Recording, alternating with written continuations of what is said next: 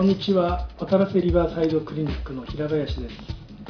開業医の目線で専門医のゲストに人物像やご著書研究テーマに関する内容を伺う企画医の深掘り。今回は耳鼻咽喉科領域特にアレルギーに関するお話を伺います。ゲストは埼玉医科大学医学部総合医療センター耳鼻咽喉科教授の菊池茂先生です。菊池先生本日はよろしくお願いいたします。こちらこそよろしくお願いいたします。まずは菊池先生の経歴略歴を含めたプロフィールから伺います。先生は1984年に東京医科歯科大学医学部の卒業。卒後は東京大学医学部耳鼻咽喉科。東京帝心病院。東京大学医学部講師を経て2001年3月から埼玉医科大学医学部総合医療センター耳鼻咽喉科の教授を務められています。2018年からは同院の副院長をお務めされています。専門分野としてはアレルギー性鼻炎副鼻腔炎蓄膿症中耳炎について意欲的に診療活動をされています。菊池先生のご出身はどちらになるんですか？一応東京都になります。はい東京都のどの辺に？えーと、はい、世田谷区の下北沢っていうところがございますが、はい、そちらで生まれ育ちました。あ、えー、医学部に行こうっていう何かこうきっかけはあったんですか？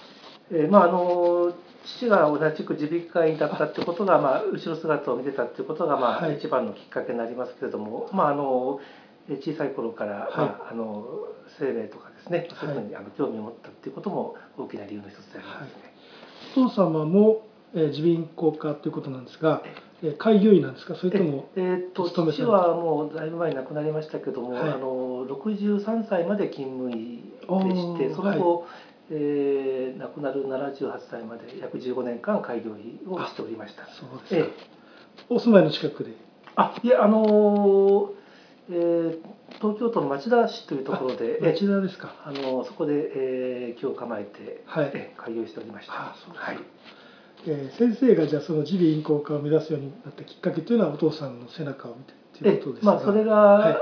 あのまあその点も大きいんですけれども、ええ、まあ、あの私が卒業した頃は、まあ、父はまだ勤務医だったんで、まあ、なんて言いましょうか。家を継ぐという必要性もなかったのであ,、まあ、ある程度自由に選べたわけなんですが。はい。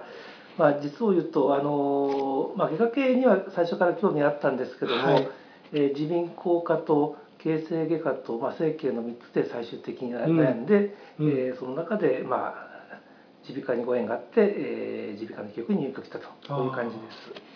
す。それは、えー、っと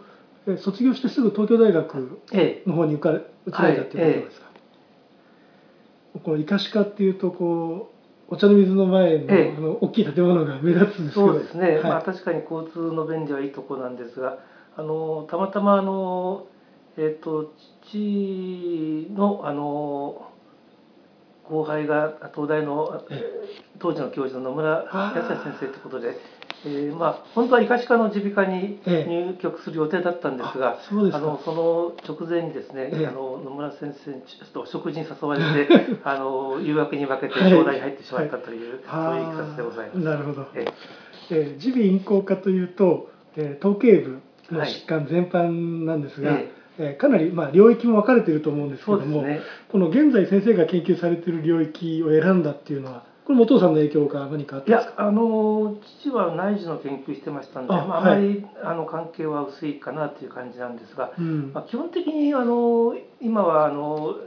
中耳炎ですとか副鼻腔アレルギー性鼻炎を中心に診療をしてますが、はい。うん、あのまあ耳鼻科領域っていうと大きく分けて4つの分野があって、はい、えっと、耳の領域ですね、はい、それから鼻の領域、うん、それから、えっと、咽頭口といわゆる喉の領域ですね、はい、まあ、あの喉といってもいろいろ扁桃のことやら音声のことやら演芸全部入ってきますけど、まあ、それそれを含めて喉ですね、はい、それから最後にあの、えー、頭頸部がんを扱う頭頸部外科領域ですね、はい。うん、で最初はあの私欲張りなもんですから、ええ、全ての領域をあの、まあ、平均点を取ろうというような感じで あの卒業そうですね20年 ,20 年ぐらいはあのがんの治療も耳の治療も全部やってました。はい。で今はそのさすがに頭頸部がんというかなりあの専門性が高いので、えーとまあ、そのあまりがんには手を出さなくなってしまったんですが、うん、まあ、あの引き続いて耳と鼻と喉3つの領域は今でも、はい、あのえー、診察手術全部やっております。えー、っとこの病院でも、あのその3つの領域に関してはかなり力を入れて。そうですね、はい、あのうちの病院は、えーまあ、あの大学ではあるんですけれども、はい、まあ、一般病院的な意識が非常に強くてですね、はい、まあ、あのこんなこと言うとなんですが川越市近郊にはいわゆる耳鼻科の先生いらっしゃる、うん、まあ、手術ができるあるいは任意手術がある耳鼻科医があのいらっしゃらないものですから、まあ、必然的に大学のあの役割に加えてですね、はい、一般病院の役割っていうのを仰せ使っているような状況ですのでまあどちらかっていうとむしろ一般病院的な色彩の方が強いかなっていう印象です。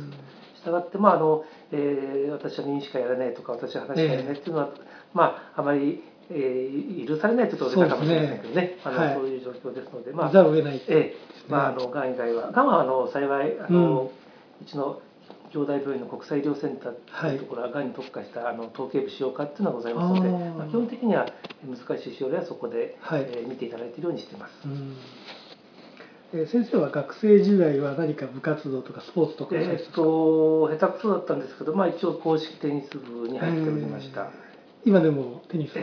今あのそうだ腰を弱くしたり関節板がちょっと怪しいんで、まああのたまにポチポチやるぐらいですかね。そうですはい。えー、先生は慢性副鼻腔炎に対するマクロライド療法という研究を、まあ、研究発表をされております、まあ、なぜこの治療方法というものに着目されたんですか？やはりこう手術よりもこの圧倒的に患者さんの負担が少ないという点に着目したということですそうですね。確かにあの切らずに済みますから患者さんに対する、まあ、侵襲というのは少なくて済むのは、うん、おっしゃる通りですね。で、えっと、そもそもマクロライド療法っていうのはあの、耳鼻科領域から始まったわけじゃなくて、うん、あの呼吸器内科の領域ですね。あの昔はあの未慢性反細気管支炎といって、はい、えー、まああのかなり当時は死亡率の高かった重症な難治性の、まあ、肺炎があったんですけども、はい、あの日本医大に行かれたの工藤昌司先生先生が、はい、あのまあ、偶然でしょうかね。あのマクロライトを、えー、少量飲んでた患者さんが劇的にその微慢性肺幹細ですね、あの BP と言いますけどそれが、あの劇的に良くなる症例がああるというのがあの、そういうごご研究の発表されたのが確か1980年代だったと思いますけども、えその、えっと、微慢性反細気管支炎の方っていうのはかなりの確率あの確率で慢性副鼻腔炎を合併するんですね。でその、えー、微慢性反細気管支炎の患者さんの、うん、えー、副鼻腔炎もそのマクロライド、まあ、当時はエリストロマイシンというのを使ってましたけども、はいうん、があの副鼻腔炎も劇的に治ったっていう。なるほど。そこに目をつけましてですね、じゃああの微慢性反細気管支炎は関係なく、はい、慢性副鼻腔炎単独の患者さんにも効くのかなということで,、そうですね、あの使い始めたのが1980年代の後半で、えーまあ、1991年に発表するということに至りました。でえっとまあえー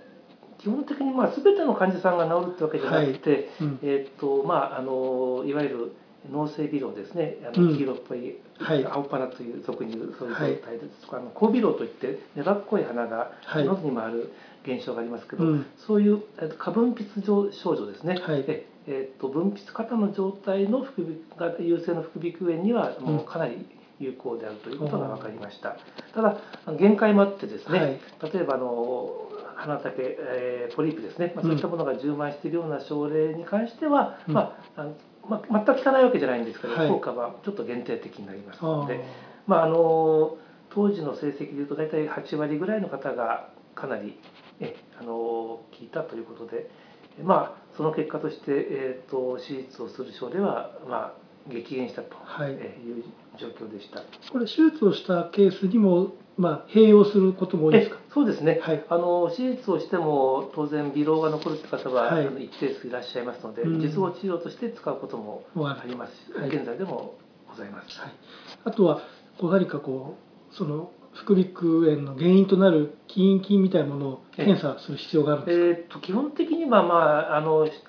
した方がいいんですけど、はい、まああのしたりしなかったりでまあ全然してるわけじゃないんですが、はい、あのまあマクロライドってもともとはあの、うん、えー、抗菌薬なもんですからね、はい、あの長期にわたって少量とはいえ長期にわたって使うと、まあいわゆる均抗体現象とか懸念されるんですけど、まあ幸いあのこの治療法っていうのはそのマクロライドの抗菌作用ではなくて免疫復活作用だったりとか、免疫溶解作用にあの起因する部分が圧倒的に高いので、うんうん、実はそんなに菌抗体が起こらないんですね。例えばずっと使ったら緑の菌が出るとかそういうことはほとんどなくて、はい、まあ、逆に言うとその抗菌作用としての 役割は、うん、まあ、ほとんど出てこないという不思議な薬であります。はい。えーと、耳鼻咽喉科というと、はい、まあ、先生先ほど外科的なとおっしゃったんですがやっぱり外科的な側面が第一なんですか？それともなんとなくそのマクロライド療法などが使われて、ええ。えー、アレルギー性鼻炎の主流もひょっとしたら内服的なものを考えると内科的疾患になるような。そうですね、はい、あの歴史的にはあの外科のあの、はい、外科学の中からあの、派生して分岐してきたのが、うん、あのあれなんでまあ歴史的には外科系ということにはなるんですけども、はい、まああのそうですね、まあ、若い頃は、まあ、内科も外科も両方やって、えー、まあ、基本的にあの病院勤め大学病院一般病院でも、勤務医だとやっぱり外科系側面の強くなるでしょうね。はい。まあ、ところが、まあ、あのオフィスを持たれる先生も当然たくさんいらっしゃいますけども、そうすると、まあ、一部の先生は内視鏡を使って、はい、あの副鼻腔の手術したりとか耳の手術する方ももちろんいらっしゃるんですけど、はい、やっぱりあの圧倒的多数は、うん、あのまあ、内科的な、うん、えー、アプローチで、うん、えー、治療するって方が多いと思うんですね。まあ、なので、まあ、なかなかどちらとは言いにくいんですけど、ね、まあ、逆の言い方すると、まあ、首から上で、目と歯と脳以外の全ての領域に関して外科的にも内科的にもあるいは小児科的にもアプローチするっていうのがまあ特徴だということで、まああのまあ、内科系もやりたいし外科系もやりたいという、はい、まあ、欲張りな人には向いてる方と。まあやりがいもあるという。そうですね。広いですね。最初から最後まで面倒見るという意味では、確かに先生おっしゃる通りやりがいある、ね、領域かなというふうに思ってます。はいえー、ありがとうございました。それでは第2部に続きます。はい